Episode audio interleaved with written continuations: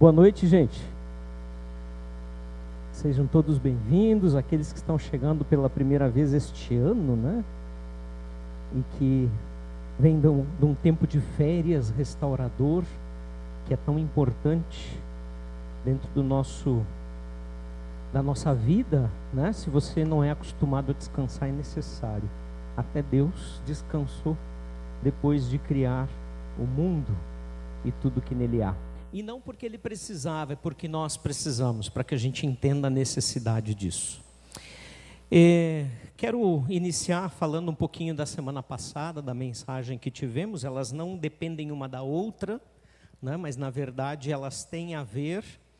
É, semana passada falamos sobre a, o, o, a, a restauração de Israel depois do exílio babilônico, né, dos 70 anos de cativeiro e como Deus chama a atenção do povo é, para um relacionamento com Ele através da reconstrução do templo, da necessidade de reconstruir o templo, porque eles estavam deixando de lado e cuidando apenas de suas casas, e como dizia o texto de Ageu, capítulo 1, né, é, não só reconstruindo casas destruídas durante o tempo de guerra, quando foram levados para o exílio, mas também fazendo aquele capricho extra, né?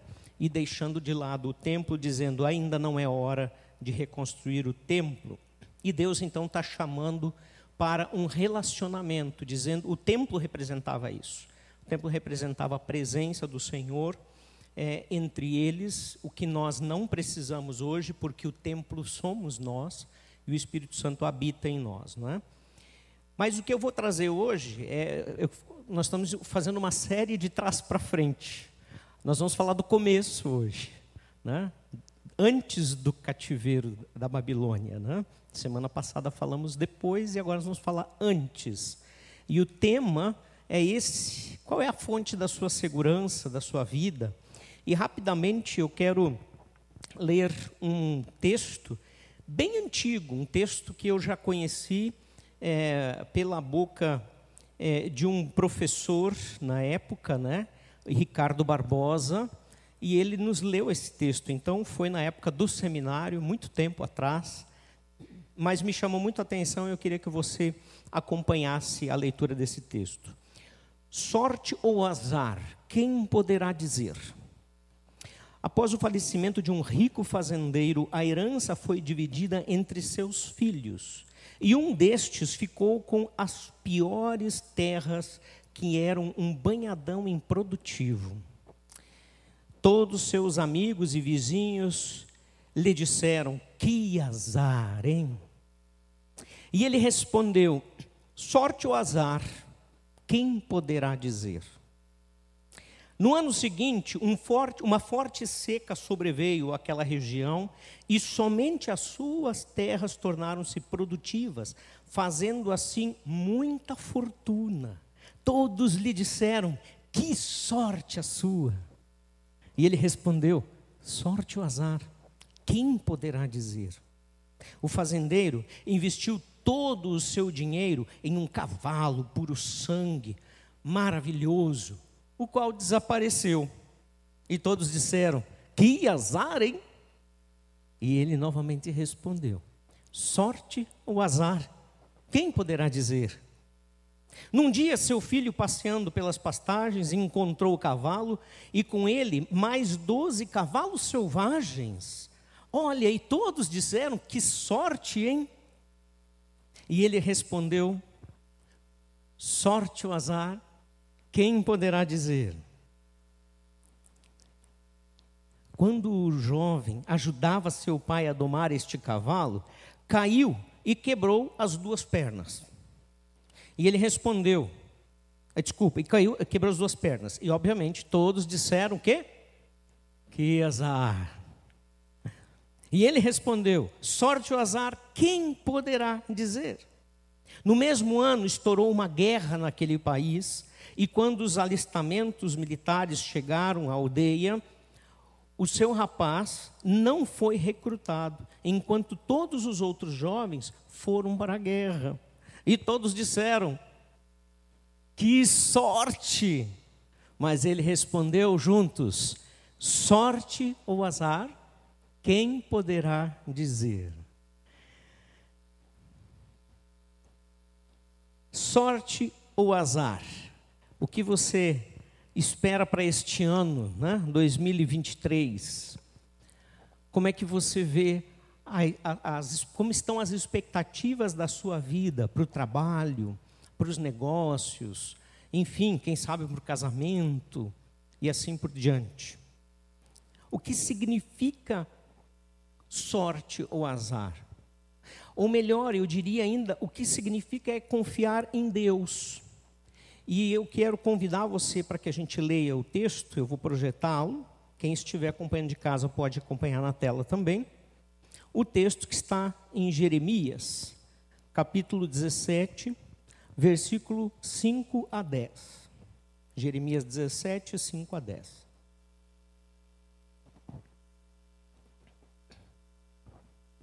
Diz assim: Assim diz o Senhor: Maldito é o homem que confia nos homens, que faz da humanidade mortal a sua força. Desculpa, maldito o homem que confia nos homens, que faz da humanidade mortal a sua força mas cujo coração se afasta do Senhor. Ele será como um arbusto no deserto, não verá quando vier algum bem. Habitará nos lugares áridos do deserto, numa terra salgada onde não vive ninguém. Mas bendito é o homem cuja confiança está no Senhor, cuja confiança nele está. Ele será como uma árvore plantada junto às águas e que estendem as suas raízes para o ribeiro. Ela não temerá quando chegar o calor, porque as suas folhas estão sempre verdes. Não ficará ansiosa no ano da seca, nem deixará de dar fruto. O coração é mais enganoso que qualquer outra coisa, e sua doença é incurável. Quem é capaz de conhecê-lo?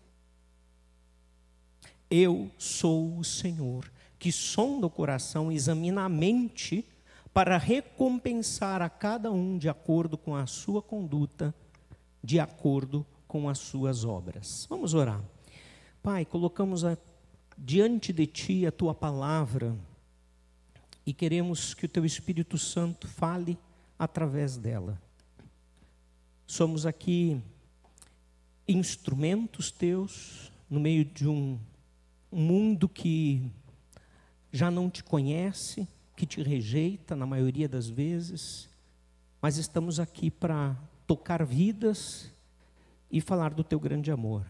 Mas primeiro precisamos ser tocados. E pedimos que o teu Espírito nos toque nessa noite e nos ajude a compreender qual é o recado que ele tem individualmente para cada um de nós. Amém, Senhor.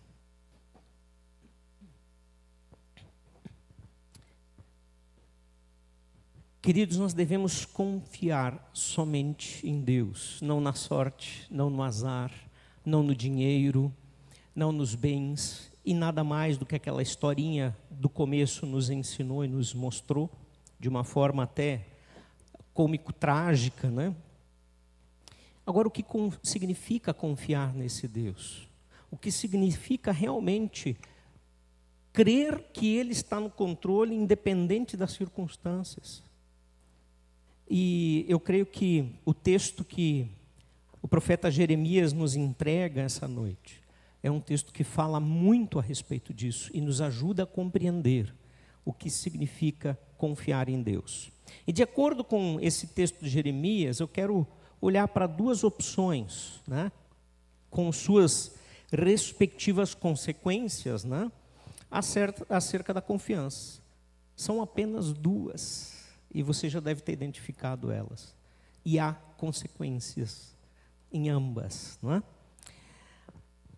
Bom, a primeira opção que nós temos é confiar no homem de ferro, não é? É, no Tony Stark. Mais ou menos isso que o texto nos disse, né? Confiar no que se vê, naquilo que é palpável, naquilo que nos dá algum tipo de segurança. Então vamos entender um pouco sobre o texto. O primeiro versículo, versículo 5 do nosso texto, ele está dentro de um contexto maior, né? e obviamente os primeiros quatro que nós não lemos, Deus fala por meio do profeta justamente sobre a questão da idolatria, de onde o povo estava colocando a sua confiança. Porque sempre que Deus não é a fonte da nossa segurança, da nossa confiança, algo ou alguém é. E este então passa a tomar o lugar de Deus. Isso se chama idolatria.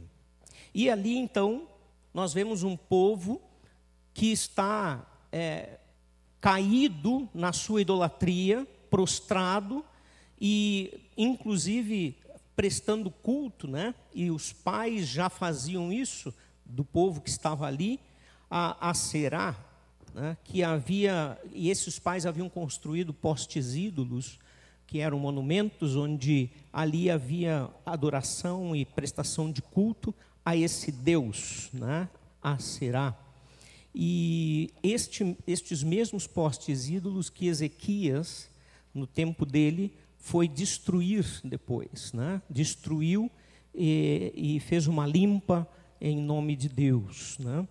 E era Uh, vamos entender um pouco mais sobre a Será, né? Essas imagens elas eram representavam a deusa da fertilidade, adorada pelos fenícios e sírios em cultos, inclusive lascivos, né?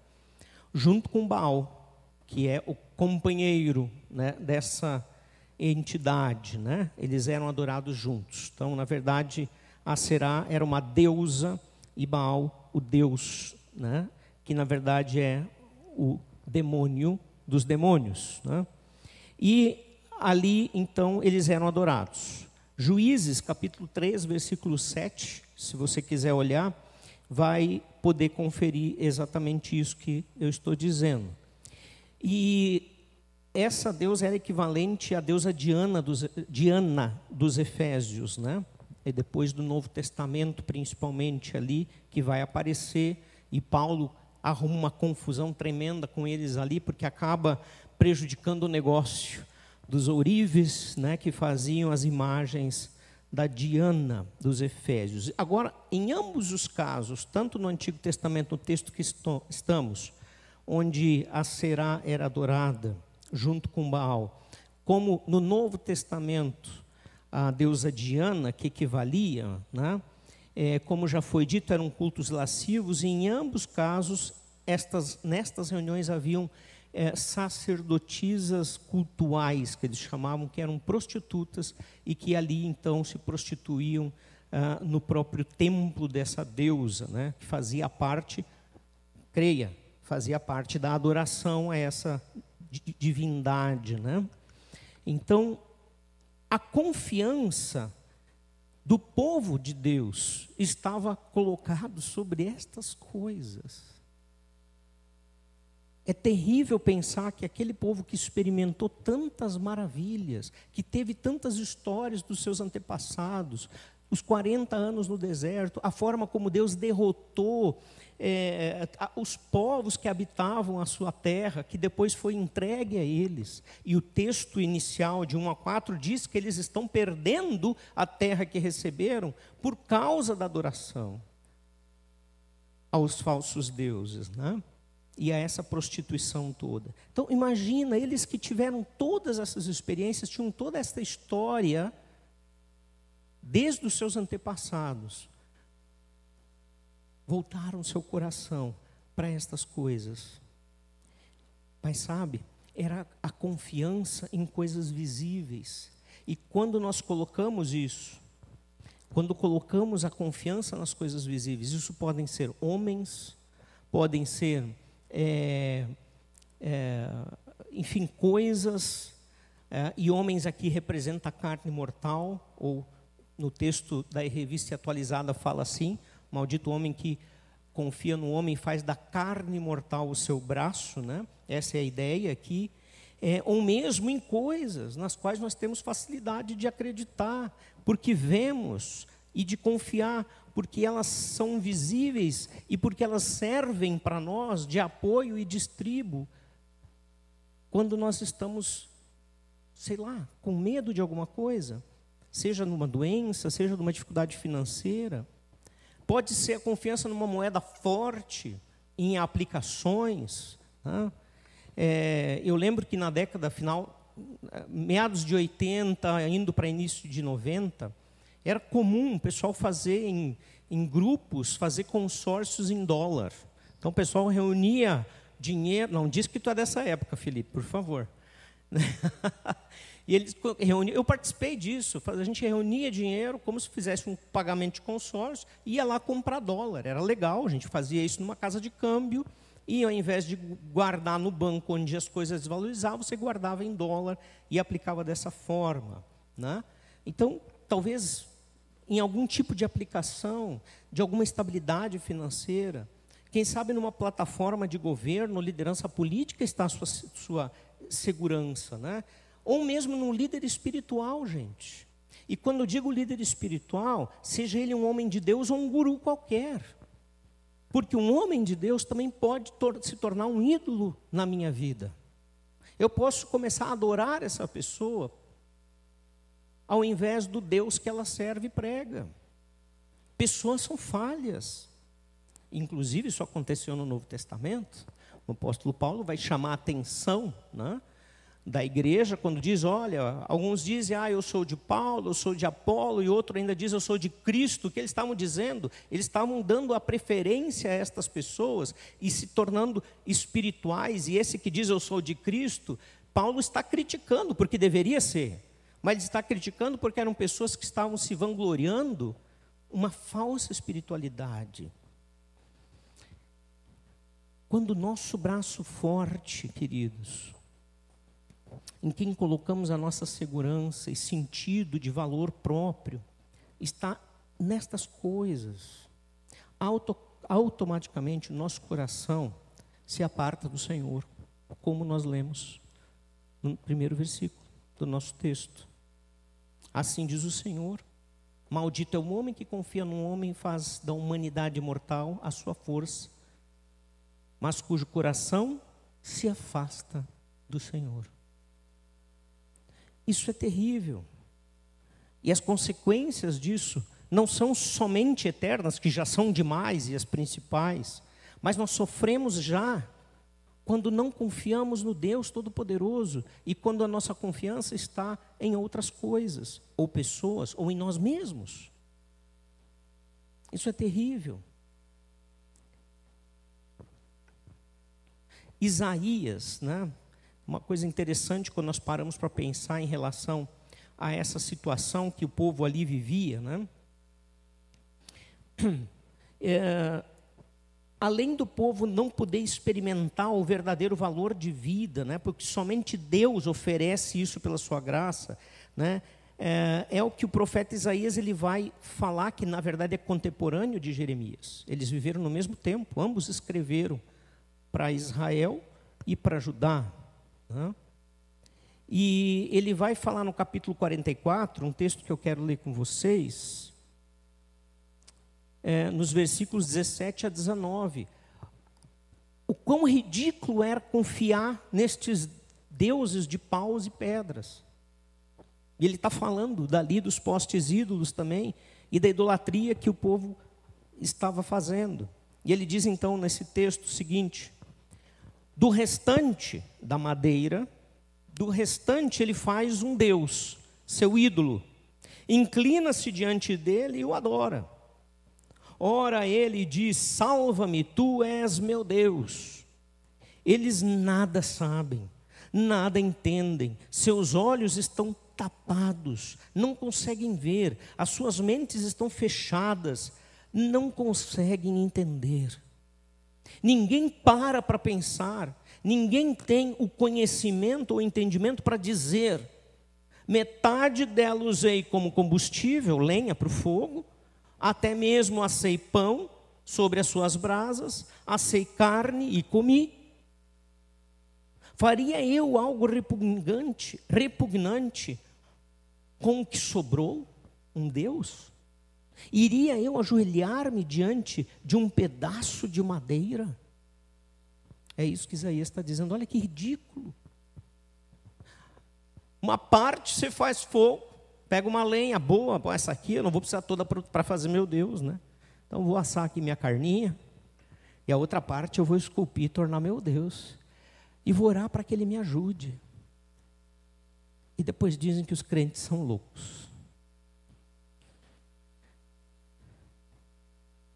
Essa é era a realidade que eles estavam vivendo. Idolatria é depositar a nossa confiança, queridos, em qualquer outro Deus, objeto ou mesmo nas coisas legítimas, né, há pouco citadas. Nós citamos coisas legítimas. Todos nós necessitamos de dinheiro para viver. Nós vivemos num mundo onde, sem ter dinheiro, você não vive. Utilizando o exemplo das riquezas, Jesus vai falar sobre Mamon, que é o Deus das riquezas. Né? E ele diz lá em Mateus 6, 24: Ninguém pode servir a dois senhores, pois odiará a um e amará o outro, ou se dedicará a um e desprezará o outro. Vocês não podem servir a Deus e ao dinheiro. E quando ele está falando aqui em servir, é servir mesmo. Não é vocês não podem ter dinheiro, vocês não podem usar dinheiro, vocês não podem ganhar dinheiro. Não, não é isso, é servir. É ser escravo. Quando que você e eu podemos ser escravos do dinheiro? Nós nos tornamos escravos quando nós só pensamos nele para resolver nossos problemas, quando trabalhamos e trabalhamos de sol a sol e ainda arrumamos estas para fazer. Existem momentos na vida onde isso é necessário, mas precisa ser algo pontual e para ser correção de rota, para podermos nos organizar e aí viver adequadamente. Não baseados no dinheiro, não baseados naquilo que ganhamos, mas sim no nosso Deus. No versículo 6, já lemos, vou ler de novo. Ele será este que confia no homem, que faz da carne mortal o seu braço. Ele será como um arbusto no deserto, não verá quando vier algum bem. Habitará nos lugares áridos, secos do deserto, numa terra salgada, onde não vive ninguém. Será como um arbusto solitário no deserto. Solidão. E sabe por quê, queridos?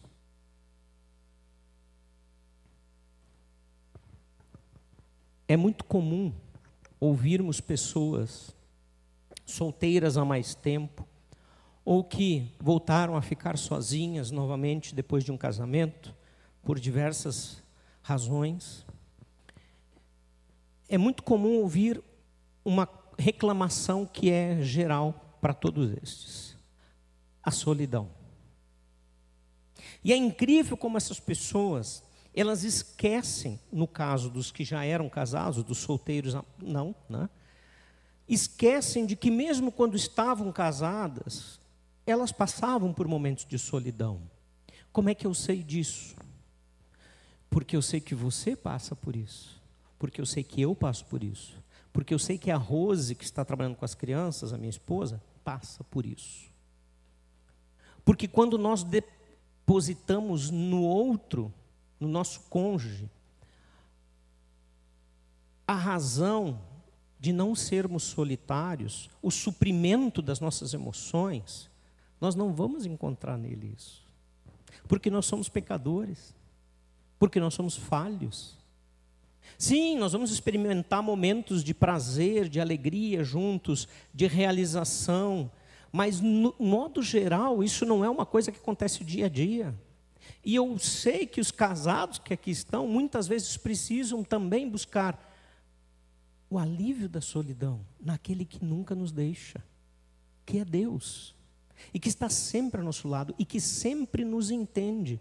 Inclusive nos entende porque Ele próprio se fez homem, habitou entre nós e passou por todas as nossas dores e sabe muito bem o que é o sofrer. Então, veja, a solidão nós vamos experimentar quando nós não estamos em comunhão com Deus. Uma pessoa sozinha, que mora sozinha, seja qual for a razão, ela talvez possa ser mais ou menos solitária do que, quem sabe, alguém que tem uma família bem grande, se ela estiver focada num relacionamento com o Senhor. O que não quer dizer que nós não precisamos de relacionamentos. É claro que precisamos, mas não podemos colocar neles a nossa essência de vida, porque esta essência está no Senhor. E sabe, a árvore plantada no deserto, a palavra que aqui é usada, ela tem a sua raiz para a mesma ideia de desamparado e de nudez.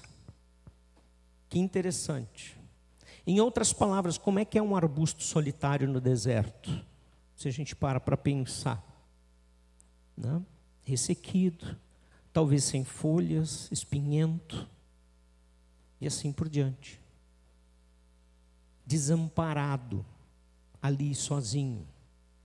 Mas o texto também diz que essa pessoa, além de estar solitária, ela é incapaz de perceber a vida do ponto de vista de Deus.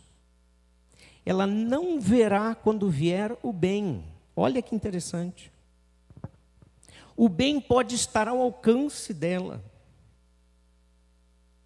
mas ela não vai enxergar por causa do pessimismo e da desesperança a autocomiseração, tornar-se o centro da vida da pessoa, muitas vezes a, auto, a pessoa assim se torna auto, uh, o que tem autocomiseração, pena de si mesmo.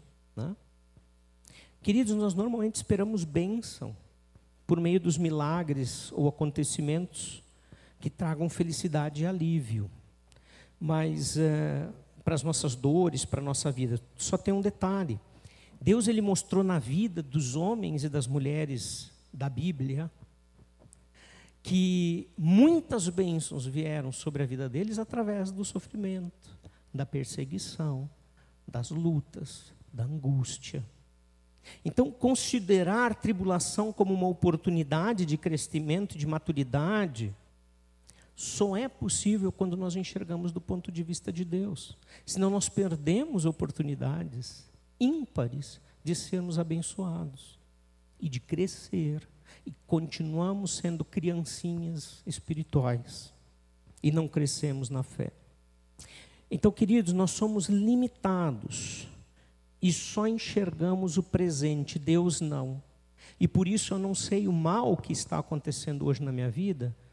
Eu posso, uma situação difícil, ruim, pode estar sendo para o meu bem e que mais adiante eu vou saber. Porque uma coisa nós sabemos, cremos, uma coisa que Paulo disse aos Romanos no capítulo 12, versículo 2, que a vontade de Deus é boa, é agradável e perfeita. Boa, agradável e perfeita. Além disso, a pessoa que coloca sua confiança em homens, em coisas e não em Deus, é uma pessoa que tem uma vida vazia e sem significado. Quem de nós já não experimentou isso antes de conhecer Jesus? Eu me converti aos 14 anos de idade, quase 15. Não tive uma vivência de muitos grandes pecados e problemas, não tinha nem tempo para isso. Mas foi impressionante como a minha vida foi ressignificada quando eu encontrei Jesus. Morará nos lugares secos do deserto e na terra salgada e inabitável. Nós podemos ter do bom e do melhor, queridos. Podemos ter dinheiro, riqueza, saúde, tudo ao mesmo tempo. Mas a terra seca e inabitável, aqui, refere-se a um estado de espírito e não a um lugar físico. O nosso coração ou a nossa vida interior. Quantas vezes ouvimos suicídios de pessoas famosas, ricas, que têm tudo e que experimentaram todas as coisas, porque vivem uma vida de aridez, de sequidão. Não há nada que possa satisfazer a alma sedenta que está distante do Criador. Porque só Ele pode saciar. O apóstolo Paulo ele se referiu isso, a isso né, em 1 Coríntios 15, 19, falando dessa questão de vida aqui e eternidade. E ele diz: se a nossa esperança de vitória em Cristo se limita apenas a esta vida e o que ela pode nos oferecer, somos os mais infelizes de todos os homens. Porque aqui termina. Se eu posso esperar apenas bens e riquezas e, e, e, progresso e prosperidade e sucesso por frequentar uma igreja, por fazer orações, por dizer que eu adoro a Deus, se é isso o foco da minha adoração a Deus, Paulo tem razão. É isso que ele está dizendo. Isso tudo vai terminar um dia. Que infelicidade, que tristeza. Confiar no homem, em nós mesmos e nas coisas visíveis, nos leva para longe de Deus. E assim, vamos para nosso segunda, a nossa segunda opção. Confiar no homem não é a melhor opção, mas sim agora o texto fala da segunda opção, confiar no Deus invisível, não nas coisas visíveis. E que para nós é um paradoxo muito grande. Eu consigo confiar mais no que eu enxergo. A gente vai ver alguns exemplos aqui. Né? Tem um ditado que diz, né? Melhor o quê? Uma ave ou uma pombinha na mão do que duas voando, né? Que eu posso segurar, o que eu posso ter. É assim que nós pensamos. Mas o que o texto aqui de Jeremias está trazendo é o contrário disso a confiança no único Deus que é invisível e que pode nos trazer verdadeiro sentido para a vida. Versículo 7: Mas bendito, bem-aventurado, alegre é o homem cuja confiança está no Senhor. Cuja confiança nele está. Ele repete, é um jogo aqui no hebraico que faz sentido, muito usado nos textos poéticos. E os profetas também usavam às vezes. Então, uma repetição, tipo uma dobradinha. O que significa confiar em Deus? Confiar em Deus significa aprender a não duvidar dele. Quando ele diz, por exemplo, que Jesus Cristo, filho unigênito dele, morreu pagou os nossos pecados, morreu em nosso lugar, no terceiro dia restou dos mortos e está no céu, assentado à direita do Pai. De onde virá? Para julgar os vivos e os mortos e dar a cada um segundo o seu proceder. O próprio texto nosso fala sobre isso no final. Então veja, confiar em Deus é isso. Essa é uma das coisas quando aprendemos a não duvidar dele, quando não odiamos ele porque achamos que merecemos ter ou receber alguma coisa e não conseguimos. Tem um texto, né, uma, uma pequena frase, uh, texto, uh, parágrafo, né, do Larry Crabb, que é um, foi mestre de aconselhamento, faleceu ano passado. É, e ele tem muitos bons livros, né? O Silêncio de Adão, De Dentro para Fora, O Lugar Mais Seguro da Terra, é, também um deles, enfim, entre muitos outros. Né? E ele fala então isto: a confiança em Deus e esperança em Sua provisão, nem sempre nesta vida, se refletem em alegria superficial. Pessoas confiantes e cheias de esperança são marcadas pela perseverança e uma recusa de procurar alívios ilegítimos no decorrer de todas as suas lutas. Hum, estes alívios ilegítimos que nos perseguem, pecados que cometemos, porque nos sentimos merecedores de algum prazer Em outras palavras, é isso que ele está dizendo. Confiar em Deus, ele está dizendo, é confiar que o melhor de Deus sempre será, ainda que em, por um pouco de tempo aqui eu tenha que sofrer, abrir mão de determinadas coisas que eu gostaria de ter muito. Então nós temos um exemplo de Abraão, né, no aspecto de não duvidar de Deus. É um excelente exemplo, ele está lá na galeria daqueles que foram citados em Romanos capítulo uh, ah, 11. Eu não vou ler o trecho, o trecho, né? Mas lá ele foi chamado, você pode conferir, está aí na projeção. Foi chamado para um lugar que ele não conhecia, mesmo assim ele partiu.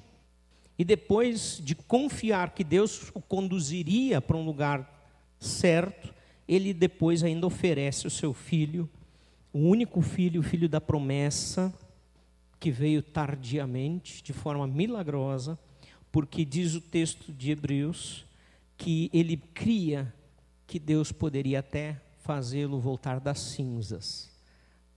Essa era a fé do pai Abraão. Né? Naquele momento, quando ele ouve Deus e faz exatamente o que Deus quer. Né? Então, por que nós achamos mais difícil confiar em Deus do que nas coisas visíveis, se nós temos tanta coisa na história do mundo registrada na Bíblia, muitas delas nós somos testemunhas que mostram a fidelidade e a lealdade de Deus. Por que será? Em primeiro lugar, porque nós precisamos ver para crer, nós somos seres que desejam enxergar para poder dizer. Aquela história de Tomé, né? A prova de São Tomé, que está descrita em João 20, 24 a 29. E Tomé tem a prova, é interessante, né? Jesus, quando volta entre eles, é, pela segunda vez, a primeira coisa que ele faz de Tomé está presente, ele chega para Tomé e diz: Tomé, eis aqui as minhas chagas, toque-as, eis aqui o meu lado, perfurado, traspassado, põe o teu dedo aqui. Se é isso que tu precisa para crer, pode fazer isso. Puxa, que discípulo foi dedurar a Tomé será? Nenhum, né? Jesus sabe todas as coisas, ele foi no coração de Tomé. E sabe tem algumas figuras, essa aqui eu não tenho bem certeza, ela está parcial, de imagens, de filmes ou de pinturas, que mostram Tomé colocando o dedo. A ideia da pintura, principalmente, é para que dê né, a entender essa coisa, quando Jesus diz: toca o teu dedo aqui. Mas a Bíblia não diz que Tomé fez isso. O que, que Tomé fez? Você lembra? Ele não foi botar a mão. Ah, é verdade. Ah, não, ah, tem um furo aqui. É Jesus. Imediatamente ele se joga aos pés de Jesus e diz: Senhor meu e Deus meu. Ele não precisou tocar. Ele já tinha mais do que precisava. Mas ele precisou ver. Isso sim. E Jesus foi compassivo com ele. Essa é uma falha nossa do ser humano. A gente quer provar as coisas. Deus não age assim. A fé é diferente disso. Também porque vendo ou conhecendo as circunstâncias, nós queremos controlar a nossa vida. Essa velha história do controle. Confiar em Deus não nos dá a opção de controle. E olha, gente, eu sei muito bem o que é isso como a gente anseia por controlar as circunstâncias, ao invés de simplesmente esperar aquilo que não dá para controlar. Esse é um grande problema nosso. E, finalmente, a última, mas não a menor das razões, pelo menos das que a gente está colocando aqui, você talvez possa lembrar de mais alguma, é porque a nossa natureza é essencialmente pecaminosa. A nossa carne, ela é impelida por Satanás e por este mundo a querer distância de Deus. Ou me diga uma coisa: você tem a mesma o mesmo prazer em participar da ceia do Senhor com pãozinho e suquinho do que comer uma picanha? Ou você tem o mesmo prazer de estar aqui sentado nessa noite, participando e ouvindo e participando da adoração, do que estar numa viagem gostosa que você tanto queria? Ou quem sabe naqueles dias quentes demais, numa piscina, lá no clube ou na sua casa. Naturalmente nós somos impelidos para as coisas daqui. E precisamos nos esforçar pelas coisas de Deus. E aí sim começamos a encontrar o prazer nele, a realização nele. Mas não é algo natural. É algo que precisa ser forçado, que precisa ser intencional, decidido, escolhido de verdade. Essa é a nossa natureza. Assim somos nós. Mas o que confia no Senhor e nele tem a sua esperança, ele será como árvore plantada junto às águas e que estende as suas raízes para o ribeiro. Ela não temerá quando chegar o calor, porque as suas folhas estão sempre verdes. Não ficará ansiosa no ano da seca, nem deixará de dar fruto. Em primeiro lugar, aquele que confia no Senhor encontra nele suas forças. Ele será como árvore plantada junto às águas e lá estende as raízes. O que confia no Senhor encontra o alimento espiritual. Ele está junto à fonte de água viva que é Jesus Cristo.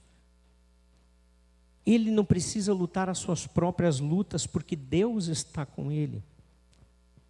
Ele não se amedronta com o fogo da provação. Ela não temerá quando chegar o calor. O calor vai chegar.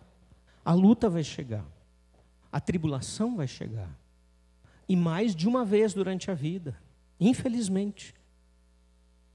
Mas o texto nos diz que essa pessoa não vai ser derrotada, porque ela continua tendo esperança em Deus. Porque ela tem esperança em Cristo não só para esta vida, como Paulo disse, mas para a vida por vir. Ela vai passar pelas situações de seca, né? mas ainda vai frutificar, porque sempre frutificará. A sua folha fica verde e no ano da, da sequidão não se perturba, nem deixa de dar fruto. O calor chega, mas os frutos acontecem. As dificuldades, a luta espiritual, as angústias, tudo vai estar aí para todo mundo. Mas a sua vida continua florescendo e dando frutos, sendo uma bênção para aqueles que estão ao seu redor. E como é bom ver pessoas assim, que apesar das duras provas que passam, ainda mostram quanto elas podem frutificar e florescer para a glória de Deus. Assim é aquele que confia no Senhor. Este texto é um dos tantos chamados dos 40 anos de ministérios de Jeremias e, Isaías, que eu falei na semana passada, que estavam chamando Israel de volta e eles não ouviram. Isaías, no capítulo é, 6, quando teve o chamado de Deus para ser o profeta, a tarefa dele foi: ó, você vai pregar, eles não vão ouvir. Você vai falar, eles vão ser surdos. A tua missão é anunciar aquilo que eles não vão receber. Deus já sabia, mas não deixou de dar a oportunidade de chamar de volta de dizer: se arrependam dos seus maus caminhos, e eu me arrependerei do mal que intento contra vocês. Para concluir, confiar no homem, em nós mesmos e nas coisas visíveis, nos leva para longe de Deus e que resulta sempre numa vida seca e infrutífera. Buscar e confiar no Senhor não significa, queridos, negar a dor que as lutas desta vida, deste mundo caído, nos impõem. Não, nós não somos negacionistas. Nós choramos, nós gritamos de dor, nós sofremos, nós nos lamentamos. O próprio Jeremias escreve depois um outro livro chamado Lamentações de Jeremias. E se lamentou muito. Confiar no Senhor é render nossos recursos e buscar no seu poder o suprimento de todos os nossos anseios mais profundos e forças para passar todas essas lutas. E por que confiar no Senhor e negar a nós mesmos é tão difícil? A explicação está aí no verso 9 e 10, né? O coração é mais enganoso que qualquer outra coisa, e sua doença é incurável. Na revista atualizada diz ele é desesperadamente corrupto. Quem é capaz de compreendê-lo? Você é capaz de compreender o seu coração? Eu não sou. Você é capaz de entender as decisões e escolhas erradas que você fez na vida e ainda é capaz de culpar outros por elas? É coisa de louco. Eu não sou. Mas eu sei quem é capaz, porque o texto diz: Eu sou o Senhor, que sonda, ou seja, que conhece, que vai lá dentro, o coração, examina a mente, para recompensar a cada um de acordo com a sua conduta, de acordo com a sua escolha. Se escolheu confiar nele ou não, se escolheu viver uma vida sem ele ou com ele, se escolheu entregar a sua vida para Jesus ser o seu Salvador ou não, de acordo com as suas obras. Porque as obras vão mostrar, não vão fazer o pagamento, porque ninguém de nós é capaz de, de pagar, mas vão mostrar qual foi a nossa escolha, a nossa conduta, o que decidimos. Porque eu e você vamos continuar pecando até Jesus voltar ou até a gente partir. O que não pode acontecer é nós nos justificarmos tentarmos pagar os nossos pecados, ou simplesmente explicá-los, racionalizá-los. Nós temos que nos humilhar e entender que Jesus já pagou por tudo. E é por isso que nós queremos hoje à noite participar da ceia. Eu quero pedir que alguém coloque para o meio. Queremos participar da ceia juntos. E aqui eu quero aplicar a nossa mensagem com a participação da ceia. Nós vamos hoje, cada um de nós, pegar os elementos, vamos voltar para o lugar, aguardar e vamos ser juntos como um só corpo. Assim que eu der uh, o sinal, né, para você vir à frente. Pela obra perfeita de Cristo na cruz, nós podemos confiar plenamente em Deus. Salmo 4:8, olha que lindo esse versículo. Em paz me deito e logo adormeço. Quem consegue fazer isso? Pois só tu, Senhor, me fazes viver em segurança. Aquele que coloca nele a sua confiança. Não precisa de mais nada. Qual situação atual você precisa entregar nas mãos de Deus e esperar por sua resposta? Aproveite, Aproveita esse momento de comunhão com o Senhor, de entrega, de simbolicamente, fisicamente, expressar a fé na obra dele, de também dizer para ele em oração: Senhor, eu quero entregar a ti. Eu preciso que tu me conduzas nisto ou naquilo, nesta situação ou naquela outra. Confiar é acreditar que Deus fará o melhor por você, que Ele já deu o seu único filho para morrer pelos nossos pecados, que eu não preciso mais fazer nada. Por que confiar no Senhor? Por causa do que nós acabamos de ler. Porque nós não somos confiáveis. Essa é a verdade. Nem eu, nem você. E nós sabemos disso. Eu quero convidar para lermos juntos, você pode me acompanhar na sua Bíblia, Lucas, capítulo 22, os versículos 14 até o 20, onde Jesus institui a ceia. Lucas 22, 14 a 20. Assim que tivermos instituído a ceia, né, você pode vir à frente e pegar os elementos. Eu já vou fazer isso aqui também, para depois podermos dar sequência e conduzir o processo. Você pode vir aqui, pegar os seus elementos, voltar para o seu lugar. E enquanto que você aguarda todos pegarem, fique em oração e entregue a Deus esses, estas coisas que estão afligindo o seu coração. Aquilo que o Espírito Santo falou para você hoje. Só você sabe. Eu não sei, ninguém que está do teu lado sabe. Talvez o seu cônjuge, né? Mas coloca diante dele.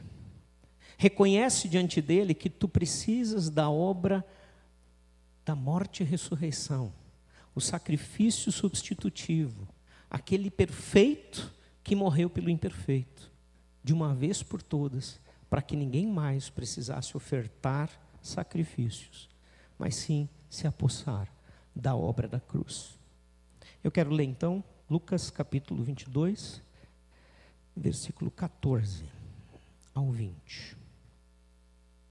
Quando chegou a hora, Jesus e os apóstolos reclinaram-se à mesa e lhes disse: Desejei ansiosamente comer esta Páscoa com vocês antes de sofrer, pois eu lhes digo: não comerei dela novamente, até que ela se cumpra no reino de Deus. Recebendo um cálice, deu graças e disse: Tomem isto e partilhem uns com os outros, pois eu lhes digo que não beberei outra vez do fruto da videira até que venha o reino de Deus. Tomando o pão, deu graças, partiu e deu aos seus discípulos, dizendo: Isto é o meu corpo, dado em favor de vocês. Façam isso em memória de mim. E quando Jesus faz esta alusão do corpo, como já disse em outra ocasião, o pão que comemos, ele não é o corpo, ele não é milagroso, ele representa que Cristo habita em mim a partir da obra da salvação. O sangue que bebemos, desculpa, o suco que bebemos não é sangue. O sangue de Jesus foi derramado na cruz por nós, por cada um de nós, para que nós possamos ter a salvação nele. E isso nós fazemos em memória dele, lembrando disso, não para termos a salvação ou para termos os nossos pecados pagos.